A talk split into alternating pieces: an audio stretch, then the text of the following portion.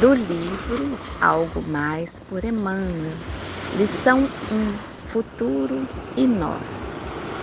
Cada noite, habitualmente, agradeces a Deus por mais um dia e quase sempre refletes no amanhã.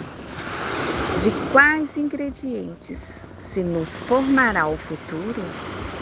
Embora em muitas ocasiões os homens a procurem no lado externo da existência, a resposta está sempre em nós mesmos. À medida que se nos amplia a maturidade interior, reconhecemos que a evolução é um caminho em formação para o alto, em nos reportando ao progresso do espírito. Diariamente edificamos e edificamos em nós e por fora de nós a cooperação que nos cabe no engrandecimento da vida. Em vista disso, se nos propomos a encontrar o amanhã melhor, cogitemos disso hoje. Comecemos avaliando a importância de compreender e servir.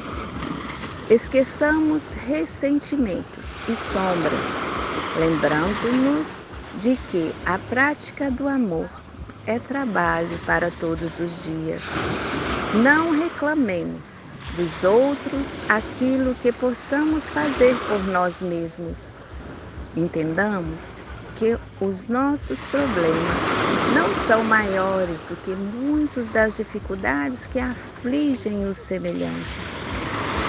Melhoremos a nós próprios, a fim de que as nossas experiências se elevem.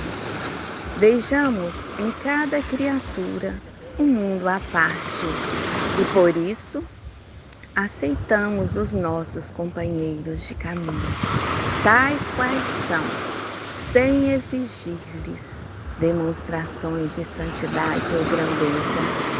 Busquemos o trabalho constante no bem de todos, coração capaz de impulsionar-nos para diante, livrando-nos de funções pessoais em grades de sombra.